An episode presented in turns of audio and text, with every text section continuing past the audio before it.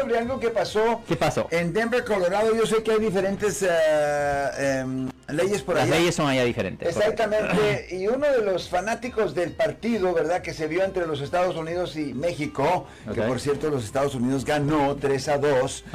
Eh, unos, eh, bueno, cuando se enojaron con los jugadores, comenzaron a tirar eh, botellas de, de- bueno, no botellas en el sentido, o sea, eh, eh, contenedores de agua de plástico, ¿verdad? Y uno de ellos le pega a uno de los... El caso es de que se le hicieron cargos a los fanáticos. ¿Qué Sí. clase de cargos pueden ser cuando uno tira eh, y, y- y- y en realidad descalabra a un jugador eh, que está en, un- en un evento público? I mean, depende del tipo de objeto, pero si es algo pesado, algo que pudiera dañar a una persona o gravemente o hasta matar a una persona, hasta le pueden presentar cargos. Aquí en California fuera una violación del Código ah, Penal sección 245 a 1, que es asalto con arma mortal que no, que no es arma de fuego.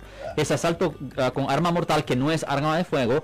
Aquí en el estado de California eso es una felonía que conlleva una pena potencial de hasta cuatro años en la prisión estatal y también es un strike, es un delito agravante. Really? Eso quiere decir que si usted no solo conlleva una pena de prisión estatal mandatoria, pero también si una persona recibe un strike y si comete otra felonía en el futuro, la sentencia fuera el doble de lo que fuera normalmente para esa felonía en particular. Y si una persona obtiene tres strikes o tres golpes dentro del curso de una vida, le pueden dar vida en la prisión estatal. Mm, todavía está eso en vigencia, ok. Yep. Así es que mucho cuidado, damas y caballeros, no se vayan a enojar. Bueno, la gente a veces como que se pone a tomar, ¿verdad? Sí. Unas cuantas cervezas, se llevan su botellita de tequila por acá o de ron, ¿no? Y ahí están, pam, Sí. pam, pam. Ya cuando se acuerdan, se meten en el partido de más, Yep. se enojan y comienzan a tirar cosas. Exactamente, y, lo- lo- y recuerden que intoxicación voluntaria, intoxicación voluntaria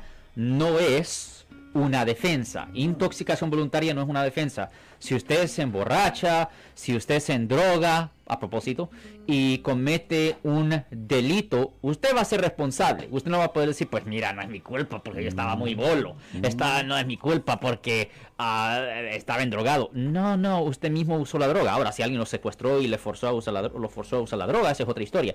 Pero si usted mismo se endrogó, se emborrachó, usted va a ser responsable por sus acciones. Si les gustó este video, suscríbanse a este canal, aprieten el botón para suscribirse y si quieren notificación de otros videos en el futuro, toquen la campana para obtener notificaciones.